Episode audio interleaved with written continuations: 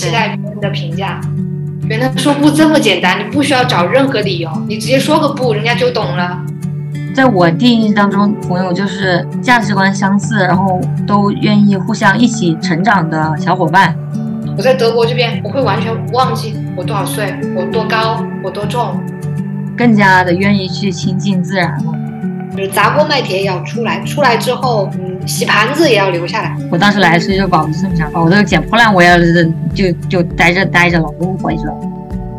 Hello，大家好，这里是一期串台播客，由无话可说和涅槃地话合作完成。我是无话可说的小吴，大家好。我这边是涅槃地话的 Joe 阿爸。这是我们聊这个留学生活给我们带来哪些改变。呃，上一期我在我的播客里跟澳洲的姐妹 Lin 聊了留学，主要是讲学习方面的，就是对我们个人的改变。这一期我们我和阿巴就主要聊是生活上的一些改变，对，然后以及我们的一种各种的思维模式的转变啊，还有这种对我来说看世界的角度也有一些不同，就是出国了之后。那简短介绍一下我们个人的留学经历。呃，然后我是三年之前来的加拿。大，然后读的是这边的 college diploma，呃，读的是 baking 专业，然后现在是在呃全职当呃烘焙师。然后小吴，我是二零二零年下半年到德国来读的呃日耳曼文学对外语言学方向的研究生，现在是倒数第二个学期的暑假，也就是下个学期我就写完毕业论文我就毕业了。我跟大多数德语专业的到德国留学继续读硕士的这个经历有一点稍微不一样，就他们大多数人是在国内考完了德福，然后就直接用德福成绩申请的呃德国的研究生。但是我在国内考了两次德福都没有达到要四个四，我们就听说听说读写嘛，然后我就第三次我就直接选了一个就在网上随便找了一个呃德语德国的那个语言学校。然后就申请的这个语言学校的，它是一个私立的语言学校，但是它挂靠的是一个公立的大学，然后就申请的这个语言学校的语言班，然后就直接到德国来读的语言班，考了 DS 哈就是直接在德国考的这个考试。然后对我自己来说，这个考试比德福更简单，更适合我。呃，我就直接上了。一个多月的那个语言班，然后我就去考这考试，然后就非常顺利的考过了。我也来读了语言班，因为我在国内是属于两三年都没有碰英语，然后基本上也是哑巴英语嘛，就是说口语完全不行，写作语法也很差，差听力跟阅读还行，然后就是说硬生生的全，当时是在国内全职学了两三个月的雅思之后。考到了可以出去的分数，我就先出去读的语言班。但是我真的不太建议读语言班，主要是国内中介推荐的这个语言班哦。我当时来的时候也是通过中介来的，因为我是什么什么信息都不了解，来读了语言班之后就被这个语言班就有点坑，他学费还很高。然后也是后来来这边之后自自己就是通过自己努力跟其他人一起练口语啊，然后努力把自己沉浸在这个语言环境之后，然后我后来又自己重新考了一些雅思，因为我一开始是准备去。加拿大的海洋省 Nova Scotia，我是来多伦多读的研班。来多伦多之后，就发现自己其实想待在多伦多，因为多伦多这边它虽然说是大城市，但是这个大城市对我来说就还就还好，就是我没法想象那种只有七八十万人或者是只有几万人的小镇上面的生活。我不知道我能不能在那边待上几年这样子，所以就还是决定留留在多伦多。然后后来呃申请这边的学校啊。然后续大签、小签呀，都是自己办的，就是，然后我还帮有帮这边的一些其他朋友，就是续签呀之类的，就是后来就完全没有靠中介了，因为其实我觉得 IRC 就是这边的移民网站上面，它很多都说的很清楚，你只要一步一步照他们的步骤上面来就很简单，但是这边还是有很多留学生就会找续大签、小签这么简单的事情，我觉得真的很简单，只要你英语你。谷歌翻译都行，就按照这个申请，基本上他都会给你过。就我不明白他为什么还要花几千块钱去找那个中介啊？对中中介这个问题，我也是，呃，因为我是德语专业的嘛，所以我申申请全程都是自己 DIY 的，因为我看得懂德语。然后在国内有一些网站。要翻墙，那我就买了翻墙软件，翻过去找这些信息就好了。其实，而且国内也有很多 DIY 的经验的啊，对，经验帖分享，自己可以找到。其实都是很简单的，只不过可能有点琐碎，自己组织起来有点麻烦。但是我觉得这也是一个锻炼信息归纳、搜索能力的一个机会。对，然后过来之后，我也是所有的事事情都完全是靠自己。其他专业的学生他可能德语不好，我觉得你可以找找一个靠谱点的中介帮你解决一些语言上的问题，我觉得这个没什么。但是我觉得你本身就是学德语的，就没必要去找中介吧？找中介对，是的，因为我当时是呃一月份的时候有一个当时大学同学跟我提议了出国留学这个事情，我之前是我周围没有一个人 出国留学，然后我亲戚他们也完全不知道这些事情。然后我是属于对对这个完全不了解的情况，所以我就一开始是找中介问一下，因为我当时也是想着我想尽快出国，因为当时是我是一九年一月份有的这个想法，然后二月份就已经在雅思读全职读，然后然后根据中介申请各种学校啊什么的，然后是呃七月份就已经下签了，然后我八月份人就已经在加拿大了。你这执行力真的很强，有了想法之后马上就去执行。对对对，然后咱们就呃个人留学经历就先提到这里，然后就可以开始说一下啊我们在这边学到的一些东西和改变。对我来说，我是感觉我来到这边之后，一开始我第一项就是感觉更放松的去做自己了，因为我就感觉在这边没有那种特别批判你的环境，因为我感觉在国内就是你说什么都要自己注意一下呀，然后在这边就是。Nobody cares. People just living their life. 我我第一感觉是这个样子啊，就我觉得挺好的。然后这边就是他也会问啊，比如说什么，一般开头打招呼就问你啊，How are you feeling today？然后呃，感觉就是很注重你个人的想法呀，很注重你个人的就是这种感受啊之类的。在国内的这种感觉是完全不一样的，因为在国内就是我跟我母父也都是从来不聊自己感觉如何啊，或者怎样的，就是特别压抑自己。讨论自己的情绪，然后我一开始也特别的不适应，就是讨论自己的情绪啊、想法啊这个事情。有，这个我觉得应该算一个文化冲突。其实你呃，欧美他们就是在路上呃，或者你跟别人见面，大家都会 hello，就是问你 how are you，德语就是 wie geht's，wie geht's，你你怎么样？它其实就是一个绘画的。绘画的习俗，其实侧面就是反映这个文化，它是重视个人感受的。对对对，中国其实也有这样的绘画习俗或者习惯，但是我们问的是你吃了吗？你吃了吗？对对对对，我开始也是跟别人解释这个，我们问 How are you？反映的是他问的是你的生活状态，关心的是你吃饱了没有。然后我对我来说，我是一开始就是我很难找到。就是一种合适合适的词语去表达自己的感受，因为我之之前也是从来没有很少思考过这个问题。然后我之前跟别人谈论我的感受或者我的想法之后，一开始来这边也是会有一点羞耻感，因为就是因为在国内这种环境就觉得 it's not encouraged，但是这里就会大家就更加的 chill，然后就会就是感觉你你你的想法很重要。你可能觉得我我的感受我好不好这重要吗？对吧？你可能是这重要吗？好不好？我就算跟我就算跟你说了我不好，你又能你又能怎么样呢？对对对，我我也哎我也经历过这个过程。就一开始别人问我怎么样，我就都都敷衍的说好，我很好。但是有的时候我确实不好的时候，我说一个我不好，他们真的会问我为什么？你发生了什么？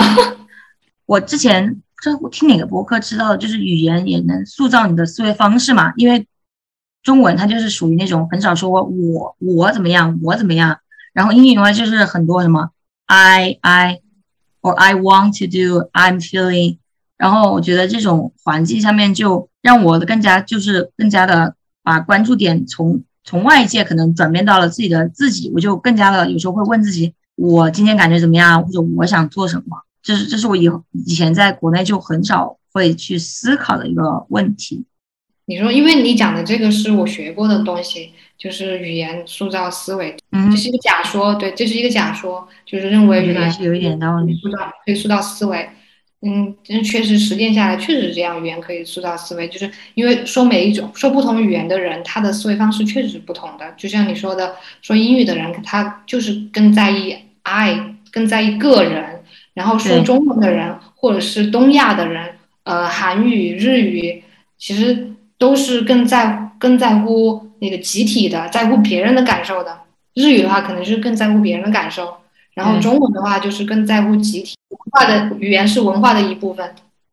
那德语呢？就德语跟跟学习感受一样。德语我觉得有点两者之间，因为德语有时候他们有他们说话的有时候也会省略主语，就直接动词就直接，比如说我呃我今天怎么怎么样，他会不说我直接说今天怎么怎么样，但是会有那个呃我后面接的那个动词在，它只是这种形式上的省略。德国人与人之间边界感很强的，我觉得这种边界感很强，挺好对的。他工作的时候只会问你工作上的事情，不会问你个人生活上的事情。你工作之外，他如果如果你们关系同事之间关系比较好的话，健康状况啊，你心情啊怎么样，真的都是已经是朋朋友了。如果大家只是同事的话，不会 care 你，就是不会问你私生活的东西。因为可这可能跟我的工作环境有关吧，因为我上班的一些地方都是不是大公司，就是 bakery 嘛，可能同你经常见同事就那么几个人，然后就是在一每天如果全职的话，每天是五天，在一起五天，每天八个小时，就是会聊呃，我们会就是一开始会问一下你感今天感觉怎么样，或者说是及时的 check in，因为就是啊啊、我就在这边工作的时候感受到就是，如果你觉得身体不好，或者你今天真的是有什么事，走没关系，就是回去工作真的没有那么没有你的生个人生活重要。然后就是来这边都会问，就是我们这边有个有个小孩子，他是通过可能是政府的一些 program 进来的，因为他是有个人有那种呃焦虑，他是有时候会焦虑的时候头就会很痛，就是没办法做事情的那种。然后他来这边工作，然后我们就会会问他，就是问他什么，你感觉如何呀？啊，你什么需要帮忙的吗？如果你感觉不好，你可以先回家，今天没有事，没事没事，然后我们可以完成啊。然后这种的话，可能在国内就很难想。有这种心理状态的人，在国内根本不可能找到工作。对，呃，加拿大是起码安省是啊，只要你每周工作超过四十四个小时，超过四十小时的那个部分，你是时薪要一点五倍工资的。然后我这边加班呢是吧？对对对，算加班。然后我在新工作的地方啊、上班了有快三个月了，然后有时候就是因为我们真的很忙，然后我是我们啊、bakery cafe 的唯一的一个 baker，然后有时候就时长快要超过的时候，他就跟我说：“今天早点下班，你有什么其他可以帮忙的，我们今天会帮你做，不要不要不要工作太多，就会这个样子，就一直这样。我知道他们是省钱啊，但是就是说不会让你加班这个事情，我觉得还是挺好的。嗯，对，德国其实也是，我们有个同事，他是土耳其人，他是那种特别拼的，就是他每天来上班八个小时的班，他都不会休息的。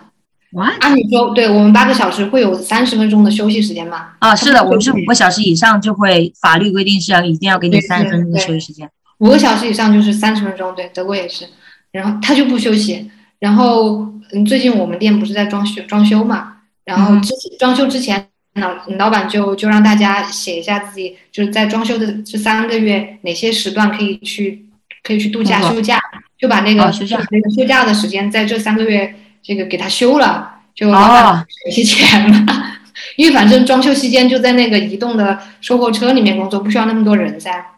他就他就对他就让员工休，嗯，先把那个休假的时间在这这这三个月当中给他休了。但那个土耳其员工，那个那个那个同事，他就他说我可我可以不休息，老板，我可以我可以不度假，我可以不休假。然后老板说不行不行，你必须你必须休，这是法律规定的，不然我要罚款。我在这边也有看到很拼的人，我没有像国内那么那么卷。对，肯定是对。就是说到这个，我我就中国人老是老是说国外修修路啊、修房子啊这些很慢很慢。慢但我想这个有一个原因，就是因为他们不能加班，对，他们有劳动保障。就是就看就看我们店装修来说，就是他们那些那些建筑工人只有周一到到周五上班，而且是早上八点到下午三点，就是就几个小时，七个小时，他们就只工作七个小时，周末不上班的，所以就很慢工期一下就拉长了。我之前也是写过一个类似的微博，就是说，是国内虽然说是工作生活便利，但是都是建立在这种就压榨廉价劳动力的基础上的。像就是很多人说国外生活不方便，但是嗯，怎么说嘞？就是更加尊重你个人的感受、个人的生活。我觉得这样慢一点，我倒是不建议，因为其实来这边之后有很多我觉得东西很贵的东西，然后就开始自己自己学啊，自己什么涂漆啊、喷墙啊，乱七八糟的，就是学一下不同技术也挺好的。对，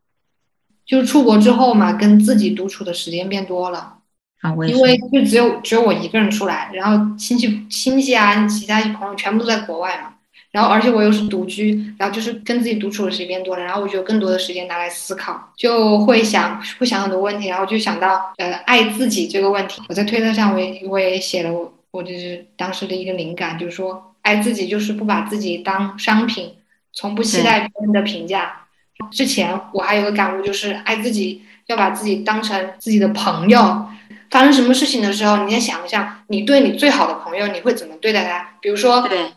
比如说你你的朋友突然肚子痛，你朋友告诉你这个事情，那你肯定会帮他想办法，就是给他买给他买药啊，或者是陪他去医院啊这种。然后你爱自己，那你就应该这样处理这个问，就是在自己身上也应该处理这个问题。自己肚子痛了，我就去找药吃，找医生，而不是扛着，不是扛着。你扛着其实就不是爱自己这个身体的一个表现。啊，说到这个，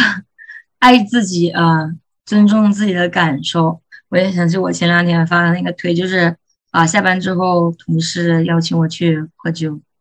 我就去了。我发现我同事好几个都是酒鬼，我就不明白，我不我不明白加拿大这边的啊这个喝酒文化啊，虽然不是像国内那种强迫，但是我不明白他们为什么自己这么爱喝酒啊？这不是被被迫了？他们自己爱喝酒，然后就有些人很喜欢去夜店什么，然后。我也好奇他们都会聊什么嘛，我就去了。去了之后就发现就是很多一些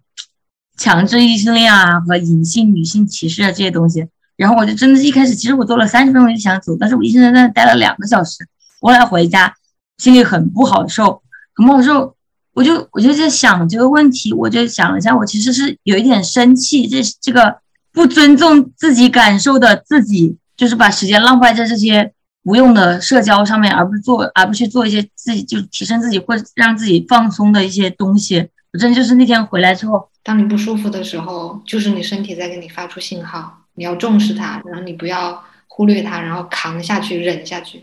就，其实这个也是给自己树立边界吧。嗯，对，边界感是真的很重要，也是我来这边之后就是有建立的一个东西吧。因为我虽然说我不是一个。我对说不这件事情没什么，我觉得没什么难度。但是说有时候就是说跟一个关系要好不好，但是我不太想继续关系的朋友，我以前是不会主动跟别人说啊你好，我觉得我们不适合做朋友了。但是我来这边之后，就是有时候会觉得对方不合适啊，或者我不想继续跟对方做朋友，我就是现在会直接跟别人说，我觉得我们不适合继续做朋友了。对 对，就是应该这样，要不然就很有有很多嗯。很多垃圾关系，嗯，就是无效社交嘛。无效社交，对对。还有，其实说不这个，我是来了德国之后才学会的。我我以前也，我以前我不像你，你你就是对说不这个对你来说没有什么难度。对我来说，就是在国内的时候，我我我也说不，但是我的不是存在于言外之意当中的，我不会明确的说不，你知道，就是害怕害怕伤面子。对，害怕伤和气，所以我不会直接说不，然后就会说一些漂亮话来让别人意会我其实是在拒绝。到德国这边，就是我主要是通过工作学到的，就是我我的主管他如果呃店里太忙了，他要找人来帮忙，就是他发发那个 WhatsApp 问我，就是店太忙，你可不可以来帮帮我们？如果我当时确实不想，我就直接回一个不。我不需要说任何理由，我说不，他就不会再问我了，他就不会再问我了，他就他就说谢谢，然后就他就不会再问了，就完了，这个事情就完了。然后我就我就慢慢就说，原来说不这么简单，你不需要找任何理由，你直接说个不，人家就懂了。对，以后就是之后谁要再让我做什么事情，我自己本身不愿意，我就直接说不，我也不讲任何理由的，这就是不。Like you don't have to justify for yourself. 但在国内，其实好好像很多情况下就必须要解释一个理由，让你的不成立。然后我们说到就是呃说不不需要解释理由这个事情，哦，我想补充一下，我高中的时候一个很好的朋友，我有一次就问他说你在我身上学到的东西是什么？他就说就在你在我身上学到了啊、怎么说不。他说因为一开始就是我们当时高中同学是同桌嘛，然后一开始还不熟的时候，他一开始就很不理解，有时候他问我能不能帮他做什么事情，我就直接说不。然后他一开始就觉得很受伤，因为他不明白，他就觉得我们两个是朋友，你为什么要就这样直接拒绝我呢？然后就是想的就是就是国内嘛，可能就觉得朋友之间总是要啊互相帮助或者怎么样怎么样怎么样。然后我就他就不明白，我直接直接说不了。然后后来他就观察了观察了之后，想发现我其实说不就并不是针对他个人或者是我们俩之间关系这种事情，只是纯粹的因为我不想做这件事情，就跟你这个人无关。然后他说到这点，就是我我当时还挺触动，因为我从来没有想过这个事情。就是很多女性都会在说不这个方面有一点困难吧，就是我有时候也会，但是说大部分情况下我都还会就是想说我就说，比如说去买去超市买个东西，有个跟你你刚才提到那个，我想到我有个朋友，他说他说朋友就是互相麻烦的关系啊，我不赞同。我觉得朋朋友绝对不是互相麻烦。你说朋友是互相帮助，我觉得可以，帮助不等于麻烦。麻烦是不管什么事情，我自己能处理的不不能处理的，我都想你帮我做，我觉得这叫麻烦。麻烦嘛，麻烦，那就是麻烦啊。但是帮助不一样，帮助确实是你确实我想你确实对对你不能做某个事情，你没有能力做这个事情，但是我有能力，我可以帮你做这个事情，那我愿意帮，那就叫帮助。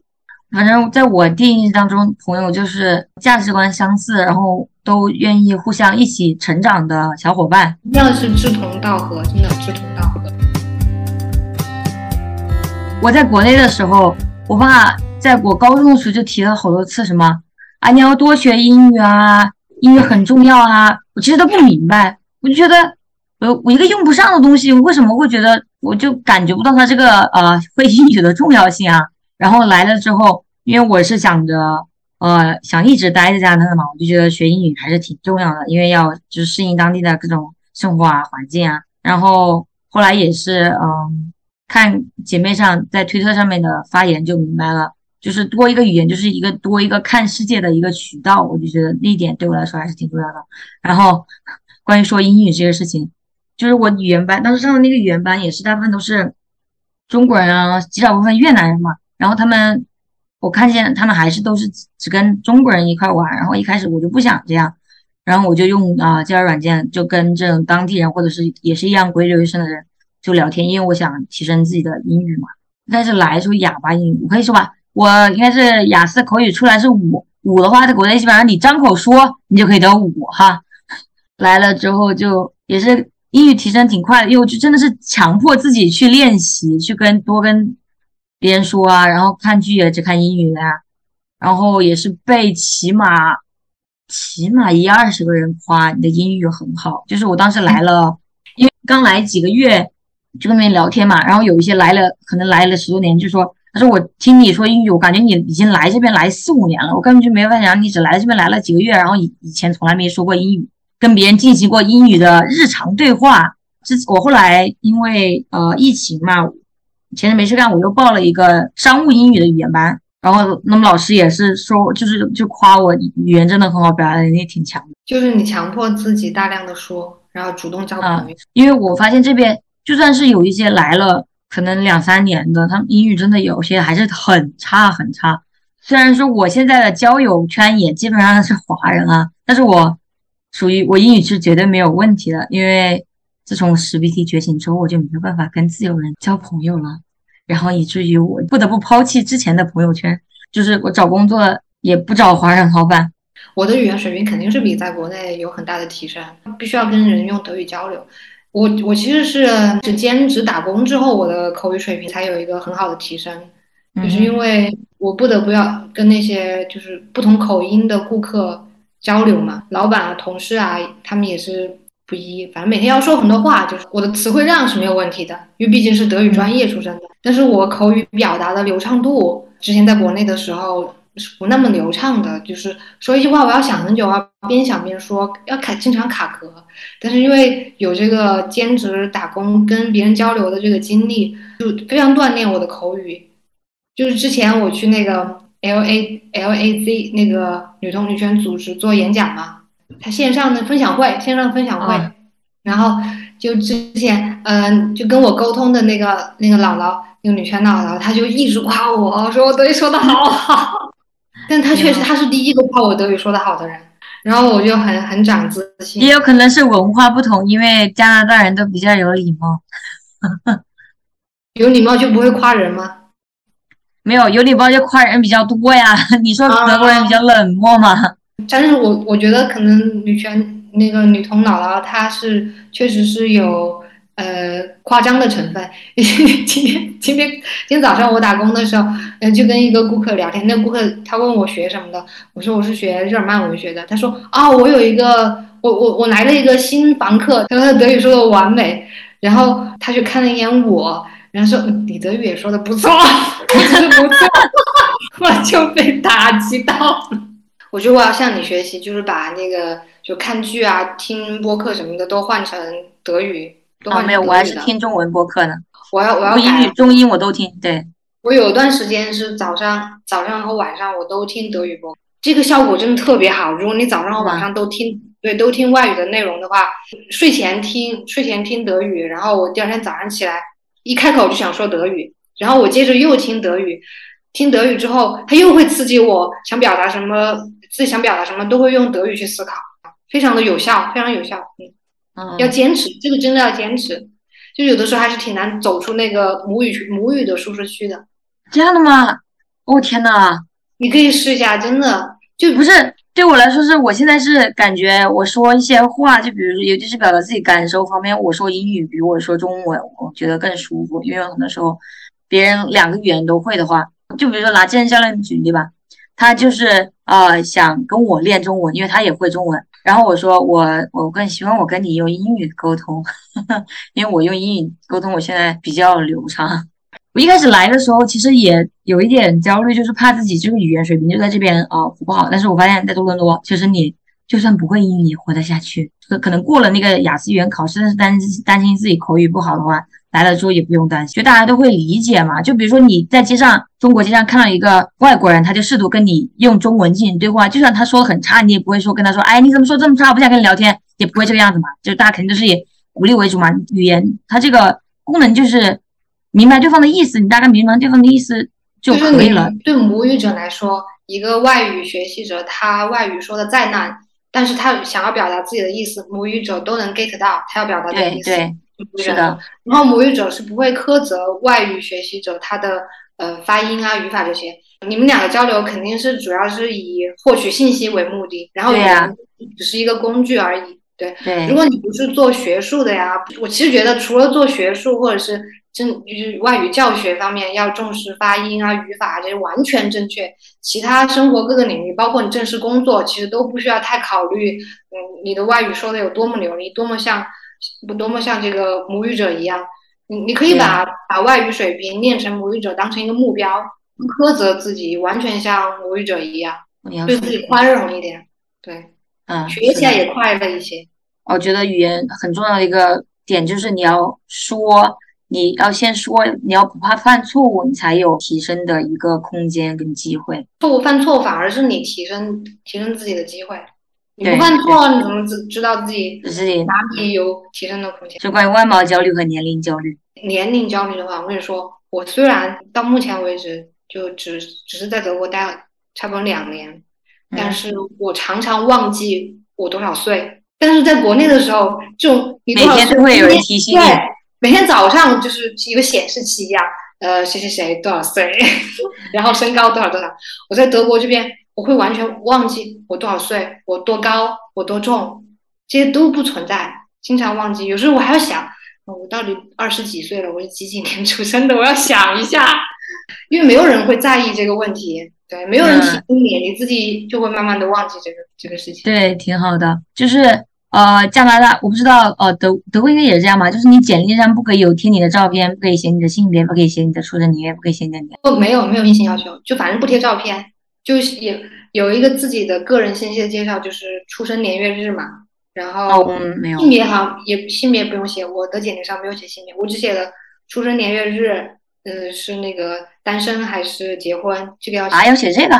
这个要写，对，这个要写我们，不用写。我我上那个我们啊 college 的时候有一个课叫 career preparation，就是当时老师还特意强调，你在简历上面不要写你照片，不要写你出生年月日，不要写你的性别，犯法的不可以写，不要不要透露，因为就是可能我觉得就是怕这个就是年龄歧视嘛，爱情的歧视。我真的是在学校看到了各个各个各个年龄阶段的人，虽然说就是我的同学可能一半是高中刚毕业来读的。然后可能有一半就是说什么有孩子啊，有家庭啊，或者读完了一个大学，工作了几年又回来读读第二个专业或者不一样的专业啊，还有什么在摄影界混了十几年，然后又来读烘焙的呀，建筑学回来读烘焙的呀，犯罪学回来读烘焙的呀，因为他们喜欢，我就哇，真的是挺让我就是开眼界的吧。然后我也也有几个同事，就是也是三十三三三四十岁。然后又重新回到学校，因为他们就想啊尝试一个不同的一个职业方向，真的是我我在国内可能想都不敢想的事情。我就觉得，因为我在国内就真的大学里面可能最大的就大我两三岁吧，同一届的，你最大也就大我两三岁，然后就没了。然后就是你想回到回大学还要再重新参加高考啊，这啊那啊那啊这的，这边的话就申请学校就完全没有那种太太太硬性的要求嘛。大学，university 跟 college 在在加拿大是不同的嘛？college 主要是那种 diploma，就是可能在国内理解成技校，也是没有这种歧视啊这种东西的，就大家就觉得你去学技术有用就行，你自己喜欢就好。一样，这个我觉得应该是欧美发达国家都是这个情况，因为没有学历歧视。因为而而且很多事情都是术业有专攻，对人生其实没有什么限制，大家普遍的压力都很小，而且活着不是为了工作，对吧？对，工作也不是为了活着，只是我活着顺便要一份工作来呃支付我活着的一些成本，就是这样而已。我的专业就比较学术，可能没有你那么丰富，但是。没有你的同学那么丰富，但是我也是有一些，呃，各个年龄段，就是家庭背景不同的，就有有这个三十三四十岁，然后有这个也是有已经结婚生子的，有孩子的，他是边工作边读这个硕士，也有那种，我就是上一个去一个 workshop 遇到一个五六十岁的奶奶。她就是退休之后没什么事儿做，她就来读一个 master，然后跟我们一起学学怎么写论文。而且上反正只要上大课，就能看到各个年龄段的人。压力最大的还是东亚的东亚人，东亚的小孩。我就是走在街上也是会看见各种肤色、各种身形的人。服美役的大部分，要不然就是一些很自由、很自由的那些白人女性或者黑人女性，要不然。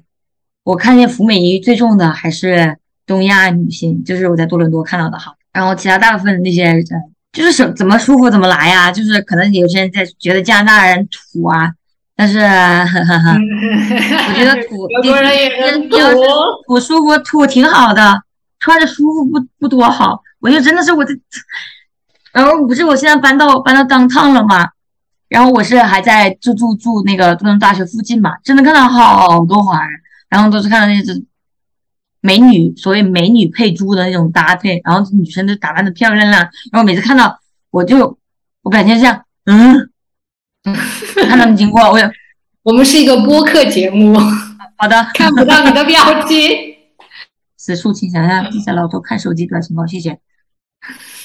就就嗯，我就不明白了，不明白，真的不明白。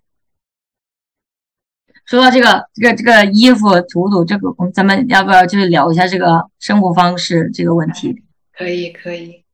就德国人德国人也一直被被嘲笑嘛，就是很土，就是实用主义，一一件冲锋衣，然后一双一双一双登山鞋，就穿一年四季。呃，确实确实德国也有是这种情况，因为德国人就是很讲究实用，嗯。然后这边受到的消费主义的浸染，呃，那个毒害也也很少。反正我是只在主街看到，就商业街看到很多广告。那平时在居民区啊，就是其他地方，就是商业街和那个商业区、居民区，就是城市的各个部分划分的很很明确，就是商业商业街就只有主街那么一坨，然后其他地方就没有什么商业商业区、居民区、工业区。对对对，商业区、居民区、工业区这样子，对对，生活区这个样子。嗯，对。然后平时也没有各种没有什么牛皮癣那些小广告，嗯。呃，这边也没，但是但是也看广告，但是广告怎么看呢？就是快递员把广告塞到你的邮箱里，但是你可以在邮邮箱上贴一个我不要广告，然后他们对快递员就不会给给你你的头像里投广告，而且在这个公交站啊、地铁站啊、火车站这些地方广告也很少，就是不会有那些乱七八糟的地方都贴着广告，就不会像国内一样商业气息那么浓。就是在成都，你知道吗？成都电子科大那附近吧。反正四面八方都是商圈儿。说到这个公交车站广告这个事情，我记得我有一次还在呃多伦多一个公交车站广告上面看到，就是大概是一个就是事实论述，关于女性性侵的一个事实，被性侵的一个事实论述。我觉得这种挺好的。然后我在公交车上看到各种广告都有吧，也是有什么，但是一半一半，一半可能是商业，一半就是公益，对公益广告为主，就不是那种嗯让你消费为主的一些东西。呃，消费主义，我之前也有一期播客提到过，我被消消费主义荼毒的很严重。我在一段时间认为自己，我我有收集癖，就是家里很多很多东西。现在来这边之后就就还好，因为主要是我搬家搬了很多，然后也是意识到了都是身外之物。对我来说，还有一个呃不同的点就是，我来了之后，我对对一些户外活动更加感兴趣了。就比如说我从来。就是在这边，就是去 cottage trip，或者是去露营啊，或者是去登山呀，或者是去干嘛 hiking 啊，就挺常见的。但是就是说我在国内，我从来不会想到这是我的一个什么娱乐手段。但是我现在就觉得去去去尝试一下这种户外活动就挺好的。然后下个月，下个月也是啊，准备跟朋友约着一起去第去我人生当中的第一次露营，非常期待。好羡慕啊！嗯，我是不是应该去加入个什么徒步啊、露营的社团？其实我没有，我是周围，我是周围的认识新认识的一些女同朋友，她们都非常的热爱户外活动。我这我这怎么就没有呢？我 这主动的 reach out，不过他感觉方圆十里，方圆十里只有我一个女同学，因为我很抠，所以因为我很抠，不好意思。我喜欢把钱花在刀刃上，那就是对。但是在国内的时候呢，就是就是淘宝啊这些啊，淘宝啊什么拼多多啊这些这些购物软件太好用了，就也会在上面买一些乱七八糟的东西，浪费钱的东西。然后，但是过来这边之后，一个是我确实没什么钱，然后，然后二一个是我确实发现我没有什么需要的东西，嗯。尤其是六 B 四 D 之后嘛，呃，不服美意，就是很多很多钱都省了，嗯，然后我就发现，我只要我我每个月其实就只有基非常基础的生活开销，房租、房租、保险、吃的、交通、电话费，嗯，交通对交通就没了，就找不到地方花钱了，就再花钱的地方可能就是旅游。这种很实际的爱好吧。然后说到这个户外运动，还想再提一句，就是啊，加拿大那边疫情一开始也是一两年，就有时候会啊 lock down 封城嘛。然后我就记得我在啊疫情第一年的时候买了一个啊自行车，然后我当时是呃家里是离那边湖边沙滩可能有六公里，我有有我基本上夏天那夏天两三个月，那是每天都会，如果是天气好的时候就骑自行车，可能来回就十二公里。骑着去去沙滩看日落，然后就坐在那里，然后听海浪声。我真的好羡慕我！我因为当时也没开学，我也没工作嘛，就是很多时间。然后现在也是很多地方，就是我能走路去就走路去，要不然就骑自行车去。学生哇，当时在在在德国当学生真的福利 太多，住房也可以住到最便宜的，然后学习票、公交票也给你最便宜的，然后去各种博物馆啊、画就是画廊啊，也可以买学生票。哦，这边是这边是基本上博物馆啊、艺术馆啊，对学生是免费的。然后公交是有优惠，嗯，我记得学生的话，其实优惠也挺多的吧。反正当学生，对，在发达国家当学生，瑞典瑞典读高中还要发钱，哇，这么好，瑞典读那个研读本科读研究生也要给他们发钱，就是要要报销吧，应该要报销报销很多学杂费之类的，啊，太爽了。还有关于户外活动，还有一个要补充的，就是，嗯，我发现我就是更加的愿意去亲近自然了。就比如说，嗯，我现在植阳台上面有两个长得很好很好的植物，像我以前在国内连多肉都能养死。我很喜欢去，就是在街上走一走，就看在前院里面种了什么花花草草呀，看看各种的房子呀，就是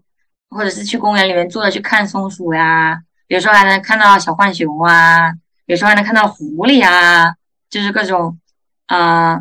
东西，我就觉得挺好的，就是感觉跟自然更亲近了一步吧。就我很喜欢到处走来走去，而且走来走去不仅仅是看就是店逛逛街上的店铺啊，而是更倾向于就是看逛公园啊，或者是在湖边走啊。我也是来这边之后发现自己，其实可能有一个原因是因为呃德国它那个城市化程度还不是很高。就是，而且刚才也说了嘛，它就是一个城市，它分区很明显，很很分区很分明。军区这边很多地方都是大的田野，然后各种有很多小森林啊，大森就是大森林啊，动物保护区啊。就德国好像是欧洲森林覆盖面积最大的国家。就我这个小小的城市，它就有好几个森林。那国内就是城市化程度太高了，到处都是高楼大厦，什么曾经的那些森林全部都推了来盖房子，很可惜。我小时候，我小学的时候，我们那个小县城还是有很多这种山山水水的。但现在就是十多年过去了，那些地方全部都变成了高楼大厦，非常可惜。现在小孩都没有那些地方玩，就只有去乡村、去去去村里玩才可以，去农村玩才可以。加拿大的话，这边是可能一些大城市你看到的高楼大厦比较多，但是啊。剩下的国家的所有地区，就算你在多伦多，可能往北走一点，就是走到那种大多伦多的地区，大部分都是房子呀、花花草草呀，各种就是嗯，对，绿色比较多。德国只有只有法兰克福是大城市，其他都是农村。加拿大也一样的，虽然我还没有去过什么。发达国家走到后面都是这样的，因为它基础建设基基建已经完成了，然后它就会更关心人文、人与自然的连接方面。交友方面有什么想说的吗？我没有，因为我不交朋友。哦，好的。我我觉得我得我得试着交一些朋友，可以练一下我的德语，然后扩展拓展一下我的思维。哦，说到这个，那又是语言水平，我我我想提一下，就是。我是来了之后是真的积极参加各种的这种活动，因为呃多伦多的话，如果你关注那种 Facebook，它就会有各种什么 group 啊、event 呀，就给你推荐，然后你就可以去参加嘛。然后在我之前还是自由人的时候，哈哈哈对，还有我我还以为我是双性的时候，我也有参加这种就是当地的一些什么什么 LGBT board games 啊，就跟一群陌生人玩 board game 玩玩桌游啊，然后或者是那种什么。什么什么 bisexual meeting 啊，就是参加，嗯，但我虽然当时英语不好，但是没事，没人在意，你就就去听别人说，跟陌生人聊天，就这样，然后还有各种各种各样的一些活动，然后我记得我当时是疫情之前还参加了一个，啊，当地教堂的一个免费的一个英语课程，是每周去一次，就是认识人啊，练习学习一下，就是一些俚语啊，一些 slang 啊之类的，觉得。都挺好的，就是如果你能你想的话，你能找找找到的，起码在多伦多你能找到的啊资源其实还是挺多的。我觉得这跟性格有关，因为我是一个很内向的人，就是内向很内向，一半一半。只是我们内向的程度不一样。因为我不喜欢交朋友，可能我就不喜欢，所以我就不喜欢去那些社交场合。但是内向人的话，就可能适合去参加一些课程，因为你参加课程一定会遇到很多人嘛。然后就我们学校，就是德国的公立大学都有语言中心，然后语言中心就会教，语言中心就会有很多语种，像我们学校它就有，呃德嗯，当然有德语、德语、法语、意大利语、韩语、中文和西班牙语之类的，所有的学生都可以去报，甚至你不是学生，不是这个学校的学生，你都可以报这个课程。哦，说到这个。哦，我们学校有那种免费的呃 tutoring service，是包在包括在学费里面的，里面就可以他就帮你辅导英语啊，帮你辅导数学啊。我记得他们还有每每周会有那种，你可以参加那种 English Corner，可以跟一群人一起练，就是想要练习口语的人一起去练口语。然后我记得就是，反正学校学校活动也挺多的，你甚至还可以学那个 American Sign Language，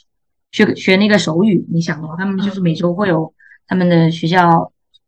叫什么学生学生组织会组织一些各种各样的一些活动，你可以参加。我不是我不是他们学生的时候，我都参加过他们好几次哈，他们的那个 workshop 就觉得挺有意思的。所以来了之后要充分的利用这边的学校的资源，对，对，充分利用学校的资源，对，反正都包括在学费里，不用本不用，真的。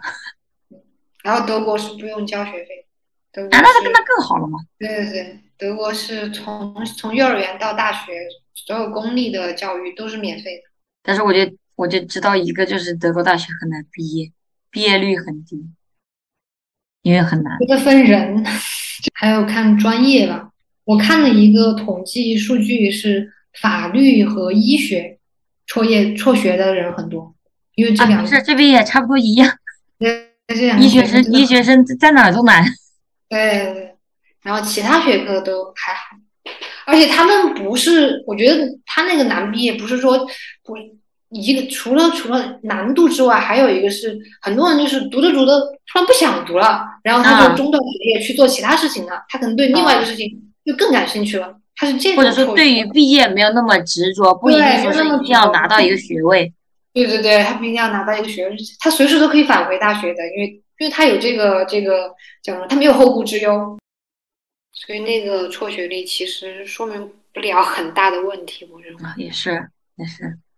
关于交友这个方面，我记得一开始来的时候，我交友的欲望很强烈，然后那个时候也是我其实也挺焦虑的吧，因为我是那个时候还没有学会很好的与自己相处，就还没有达到那种内心的平静，比如像内心的平静的一个阶段，我就觉得我一定要有一个人跟我一起出去玩，或者是有有一个所谓的。我可以叫做朋友的东西，然后我就其实也用了好些交友软件，也见了挺多人的。但是我在这边一开始来了半年的时候，我是没有朋友的。然后，然后用的交友软件见到那些人，也是发现他们其实大部分已经有了自己的就是生活圈跟朋友圈，就是属于我很难去融入他们的所谓圈子。嗯，不过后来也是有一个呃观念的转变，就是说，我现在先是意识到了我没有办法，我要先跟自己好好相处了之后，我才能够更好的与他人相处。然后也是因为疫情这件事情，也让我有了突然有了很多很多的与自己相处的时间吧，也是与自己思考呀。然后这刚刚前面也提到了，就是说我现在就是现在我大部分都是华人，有一个她是呃被领养的中国女孩子，她妈妈是在当时是在外交官，现在是还在为加拿大外交官外交部门工作。然后还有一个就是时不时聊天的，也是女同朋友。然后其他大部分都是女权，要不然就是选择跟女生在一起的一些女孩子。我的话，其实我也有尝试过主动去交朋友。就之前的第一个学期还是第二个学期，第一个学期，就研究生第一个学期的时候，我上那个写作课。然后我们写作课是不同专业的学生，然后有一个西班牙的同学是个女生，她是学神经医学方面的，好酷是不是？然后我就我就经常跟她分到一个小组讨一个小组讨论啊，做作业啊这些。然后我就当时就想，要不然我主动交个朋友吧。然后我就给她写邮件，写了第一封邮件之后，她回了我，我们俩只通信的那一次，后来就再也没有。我不会主动跟别人交朋友，即使我对这个人很感兴趣，好像我也不太不太想去跟他成为朋友。我我可能会，就虽然说哈，我不会穷追不舍。我觉得这不叫穷追不舍吧，有时候也是也是叫一个有边界感的体现，因为你尊重对方不想不太想跟你交朋友的意愿，然后你也尊重自己，所以就这点我觉得没有什么。对我来说，我这边认识的好像有两个都是。他们先主动找我的，我在微博上面分享一些东西嘛，他们就知道我是多伦多的，然后他们也在多伦多，然后就私信我了。因为我如果我不分享的话，他们就不知道我我这个人存在，也不知道我在多伦多了。如果感兴趣的，我会主动加一下。如果对方也有想交朋友的意愿的话，你就一起约出来玩一下，看一下，肯定也不会强迫啊。肯定尊重对方是一个最重要的一点。那就下一个话题，我想说就是交交友这个话题，它其实很看很看性格。对，是的，是的。像我我这种内向人，就确实只有别人来找，然后我认识别人的途径也就只有工作学习，我不会跳出自己的这两个圈子之外去再交朋友。我因为前两天发了推特，我就认识了一个新朋友。我倒是，嗯，我我我也有这样的经历。之前之前我在微博打拳的时候，就就 Nico，Nico 他就是他就是我在微博上打拳的时候认识的。然后他最开始还是看到我打拳，他他他 follow 我，然后后来我就觉得啊，他他有女权思想，然后就就怎么怎么样，就一来二去，我们俩就加了微信，然后就现在就一直他也在成长，他是十 B T，就是六 B 四 T，然后我们两个就就是一直都一起在成长吧。这样很好，我觉得这样就是我觉得理想中的一个交友模式，就是大家一起都在成长，然后努力的愿意去思考啊，去挑战自己以前的一些思维模式啊，这种东西。我就是打拳之后就认识了认识了两个。就是女权朋友就在微信上频繁交流，就一个就是 Nico，一个就是打个电话的小杨，嗯，就他们两个，因为跟其他人根本没法聊。我现在要聊什么都会跟女权相关呢，因为就已经是女权人了，思想就已经对对对，我就是现在是属于，如果说我想跟一个人交朋友，但是对方不是不是女权主义者，或者说是还没醒基本盘的话，我就我就我就我就我就约，俺就不行了，根本就不想浪费我的时间继续下去了。我其实是我身边来这边的这些女性榜样还挺多的。我之前有个同事，她是她应该是四十五岁，对，她五年前来加拿大，四十五岁的时候来的加拿大。她是巴西人，她在巴西是一个建筑师，然后来这边当了烘焙师，然后也是前两年才移民成功。然后他也是没有孩子，然后就是属于我就哇，非常自然的女权主义者。她不标榜自己是，但是她确实是。我我微博上也有说一个一个意大利的同事，他就是三十八岁了，然后家里有一条狗狗，然后也是呃前之前当了十年健身教练，然后也是近两年才发现自己喜欢烘焙，然后去学校又重新读了一个烘焙，然后现在来然后转到了这一行。他就是属于非常野生的女权主义者，我一开始对他挺感兴趣的，因为就是感觉他就是。工作能力很强，然后感觉聊天也挺挺舒服的嘛。然后有一次我们呃午间休息的时候，听到他在跟一个人啊跟他朋友视频，还是跟他谁跟谁视频，他就说他就感觉他不 fit in，因为他去跟他朋友们一起出去玩的时候，大家要不然就是要订婚了，要不然就是聊他们男朋友，他就感觉融入不进去。然后我一开始听到了没有说什么，然后后来我就私下跟他说：“我说我说我不是有意要啊，overhear your conversation，我是想说，你说你没有感觉 fit in 的话，有没有可能是因为你在一个错误、不同、不对、不属于你的圈子里面？就是我觉得不结婚是一个非常好、非常好的一个东西，就是你不婚挺好的。然后他就也是不能明白为什么有些人明明不幸福。”但是还是要去结婚，因为他就不想，他就想着他以后可能还是想回意大利去看一下，因为他是在这边长大的嘛。然后我就说，那你可以啊，就是想去啊。如果你意大利的话，你是会有很多那种，你想去那边学习也可以啊，就想去那边生活呀，都是可以。然后他也挺赞同的。我有一个就是认识的同学，他我经常跟他当队友嘛，因为我们是要做东西的话，就是后来两个学期都是要跟队友一起，然后我就跟他。很巧的被分到同一个 section，我就经常跟他一起合作。结果毕业的时候，他邀请我去参加他九月份的婚礼。我现在也是，我跟你说，我国内那些朋友百分之百都是基本盘，然后 除除了除了拉拉朋友，就以前我那些所谓的闺蜜吧，都都是都是基本盘，他们肯定是要结婚的。我我现在都想好了，他们结婚要是邀请我去参加婚礼，我就跟他们说，本人反婚反育。我们的友谊到此为止，但那天就直接说这句话了，真的不留不不要不要留这些情面，反正我以后也不会回去了。提到就是身边这个女性，我觉得就是在国内的话，因为我在我在我的朋友圈有时候也会打拳嘛，哦，我也是，都看得到的，但是他们丝毫不为选择装瞎。对，丝毫不为所动，所以你就觉得没必要了，大家道不同志不合就散了吧。对，是这样的。然后说到这个，就是这种不同的女性榜样，这种选择不同的生活方式，是我在国内看到很少很少看到的。所以说我在国内也也有，就是我有发现周围的一些不婚女性的榜样嘛，但是我在这边是可以明显看到是有更多的，是的，我在国内看到的不婚女性，其实只有一个，就是我表姐，就我姐，因为她她是拉拉，她肯定就不，她肯定就不会跟男人结婚呢、她百分百就不跟男人结婚。我我有个小姨，就是我妈妈的妹妹，她四十了，也是没有结婚，没有没有对象，我不知道她是不是，反正她就是特别的我一般我觉得得在国内啊，一般过了三十五岁都还没有结婚的女人，一般都不会结婚，真的。嗯她其实已经看透了，其实已经看透了。嗯，她就特别的反骨，我也不知道在之前播客提到没所以你有那个基因在，所以你有这种基因在。啊，但是提一下哇，我妈就特别特别驴，然后我那个小姨就是，我觉得她真的挺挺反骨的，她是属于之前跟我外婆断绝了关系，因为我外婆特别的重男轻女。嗯，我外婆是有四个女儿，一个儿子，最小的那个就是儿子，就是我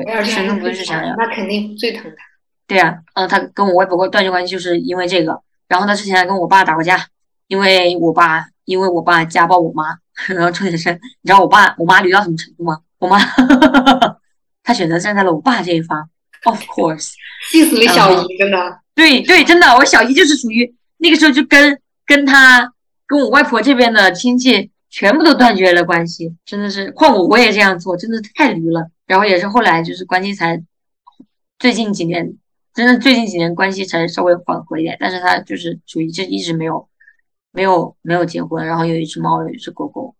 看起来就比比我比他另外几个就是结婚生子的姐妹看起来年轻太多太多太多了，精神状态也好很多。结婚呃，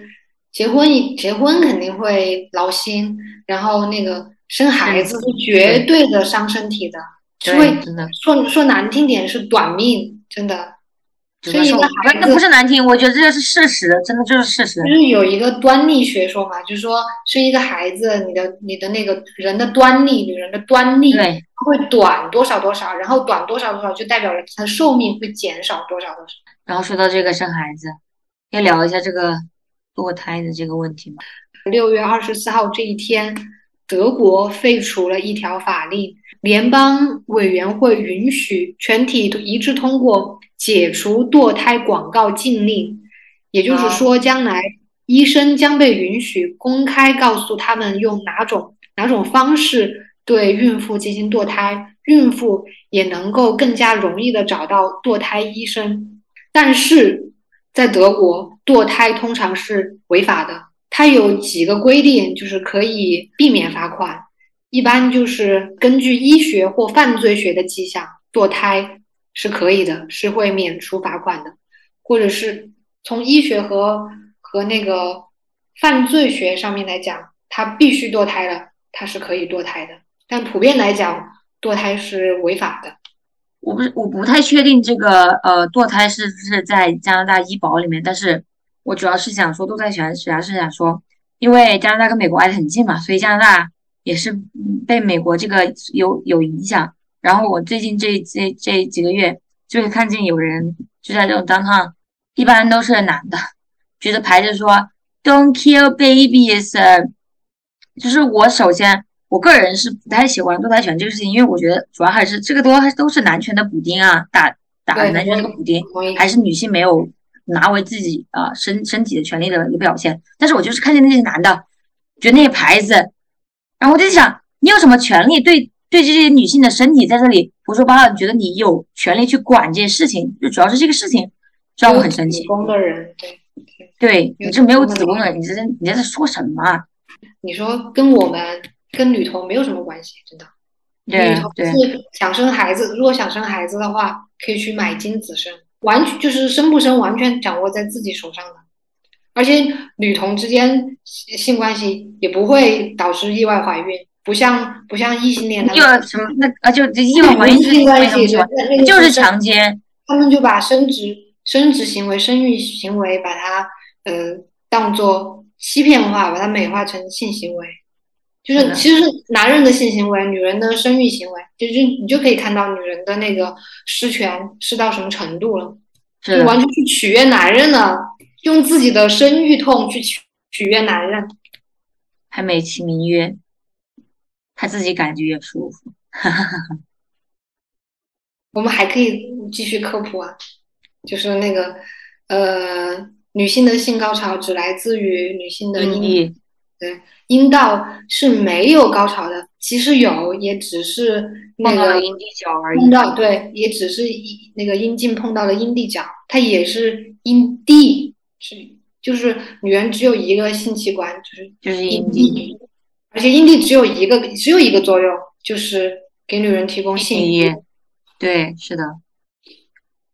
然后我觉得其实，嗯，作为女人来讲，我觉得可能很多人都很多女生都没有看过自己这个阴部的样子。观察自己，对，没有观察自己。我是上个月来月经买了棉条，然后我真的我还想吃棉条。说这个，认认真仔仔细细的观察了一下我的阴部，就整个阴道，还有那就是，然后我我真的成为女权主义者之后，我看到我自己的阴部之后的第一反应是它好美。推特上一直有一些女权姐妹在发发那种图嘛，就是呃，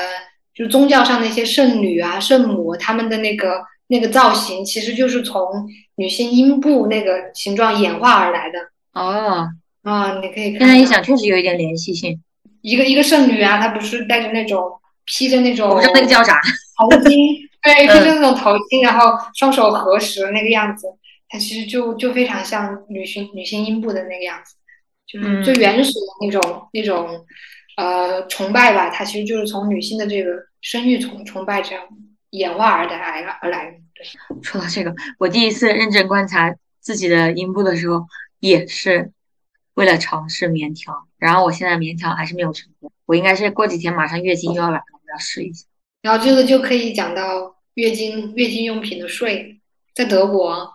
嗯、从二零二零年一月一日开始，德国女性月经用品的增值税从百分之十九降为百分之七。这个百分之十九的税率从一九六三年一直保持到了二零一九年的最后一天。这么高的税率，它就意味着高价格。降税其实就是在为女性省钱。对，然后为什么它会有百分之十九的税率呢？税务局吧认为女性的月经用品不是刚需，所以就是收百分之十九的税。然后你说这个我，我查了一下，加拿大是二零一五年应该是对女性的生月经用品免税，那加拿大月经用品应该很便宜，就是没有，没有吗我？觉得还是有点贵。超市超市自产的品牌多少钱？一般的日用没注意，但是我一般是买的十刀，可能三十片日用，这么贵，还是打折，打折的时候才十刀。这么贵，对不是说德国多便宜？我买那个嗯超市自产的品牌，就是一包可能我想想二十片日我用，没有看最便宜的，因为我一般都是买固定的那种超薄的，买的超市自产的二十片日日用的卫生巾，它只要一块六毛五，一块六毛五欧元，一块六毛五，就这么便宜，像它这个很贵，所以免税了。十块钱左右，对，十块钱左右二十片，比国内便宜。国内我之前用的那个七度空间，它就十块钱十片日用。嗯，然后那个棉条也是超市自有品牌，就很便宜，就二块三毛五吧，二块三毛五还是二块一毛？我买的是有导管的那种，它要贵一些，没有导管的超级便宜，就折合下来每一个就只要零点零三欧一个，没有导管的棉条，超级零点零三。哦，说到这个，这个我当时记得，因为我们这里有一些厕所还是会有那种呃 tampon machine 的，它是二十五 cents 啊，二十五 cents。但我觉得还是很没有。注意，呃，是很贵。我我记得有印象就是挺贵的，随便买我买一盒日用的，一盒夜用的，随便便便就要二十刀，一百块钱没了。然后可能用个两三个月，三个月，嗯，然后我我就去在在月经这方面花的钱都算少的了，因为量少嘛，只来三天，然后然后哦，我现在最近也是只来三天了。一天用用个四五片就够了，但是嗯每个月在月经用品上花还是要花三四欧四欧吧。这玩意儿应该免费，真的，因为是啊女人的刚需。就是那个避孕套嘛，避孕套不是免费发放吗？对对对对对对对，这边很多都可以好多诊所，然后在国内，在国内伟哥还进医保，还可以报销。对对对对对对，这个我也看到了。唉，凭什么女人的月经用品这种刚需还要还要交税，还这么贵？真的，是的，哪一个女总统可以推动一下这个事情？全国月经用品免费。哦有爱尔兰，爱尔兰，有一个国家，嗯，爱尔兰只有爱尔兰这个国家月经用品免费，但人家爱尔兰女性好团结，就是爱尔兰要要要要宣布废除堕胎权啊，他们全世界的爱尔兰女性就在那天飞回爱尔兰。去，投票去对阻止这个事情发生，人家地板都是洼地的天花板，还有冰岛那个也是，嗯，冰岛是个游戏，就是全体女性罢工。工，嗯，国家就瘫痪，就争争同工同酬嘛，还是说争那个工作的权利啊？我忘了，好久之前，而且是好久之前，啊，你看太团结了。好了，关于这方面你还有什么要补充的吗？那就不说，HPV 就是不沾男就不用打，不要浪不要去浪费钱。对，我我在这边德国，它是 HPV 的医保，它是报销的，但是我到现在都没打，因为我觉得真的没必要。它是药三分毒嘛，虽然也是疫苗，而且它只管十年，好像十年之后你又要去补，它会伤身体的，完全没有必要。我根本就不沾男，我打它干嘛呀？对，那咱们就聊一下之后的规划。如果没什么其他要补充的话，咱们就总总结一下，大概因为因为我们这个这期播客是在墙外上线的，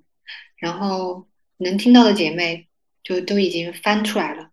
或者是在国内用的那个翻墙软件翻出来嗯看，翻翻出来听的。然后我觉得就是，嗯、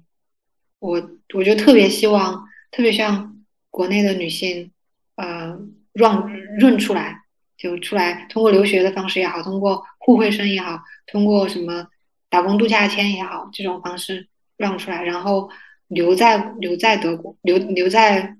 这个欧美发达国家，然后嗯已经在这边留学的，嗯，虽然每个国家都还是男权国家，但是说啊、女性的生存处境还是还是有区别的，因为国内真的是实在是太太太惨，已经留学，已经在外面留学的，已经在外面留学的，就是女留学生，就是我觉得你们能留下来，你都尽量留下来，就不要浪费这个这个选项，不要浪费这个机会，你就先试一下嘛。如果你实在不适应国外的生活，那你就换一个国家觉得对，你就换一哦，对对对，应该对对，应该换一个国家，而不是不是马上回国，你多给自己一些机会嘛，多多试嘛，试错，多试嘛，就是不要不要回去了，真的不要回去了。还有就是相信自己的能力，相信自己可以可以。如果你想跑的话，你绝对是有能力留下来的。说到这个，举一个例子，嗯绝对会能增加姐妹们的信心。就是说我之前呃加过一个留学群，就是各种各样的人都有。还有一个男的哈，他应该三十多了，他每个月月薪才三千，他有个小孩，还有个老婆，全职在家不工作。他已经十年没有买过任何新衣服了，他就这样，他觉得自己能成功移民的。你想想，姐妹们再怎么样，条件绝对一定比他好吧？对，就而且你们能力也绝对比那个男的要强吧？对对你们一定也可以的。就是砸锅卖铁也要出来，出来之后，嗯，洗盘子也要留下来。我当时来的时候就保持这么想法，我都捡破烂，我要是就就待着待着了，我不回去了，不走。之就德国，德国确实确实是一个不错的选择，对，因为德国这边物价相对来说是欧洲最低的，虽然现在是通货膨胀很严重，然后嗯，而且德国的教育都是全免费的，然后你过来读书的话，只需要准备好第一年的保证金，十万块。那如果你能够找到这边有担保的人，这个不现实，就是说，呃，这十万块你在国内的时候，你就想方设法的去搞吧，去借借钱也好，嗯、问父母要也好，多少都都能够抠出点钱嘛。然后你自己工作攒一点也好，反正攒够，其实都现在都不要十万块了，因为欧元贬值了嘛。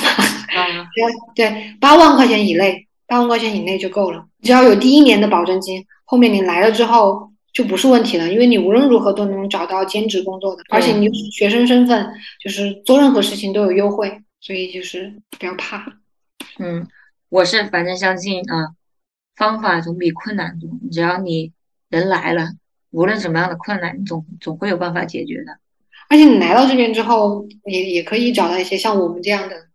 志同道合的女同呃女同女权姐妹，对，女权姐，大家都是会相互相互支持的。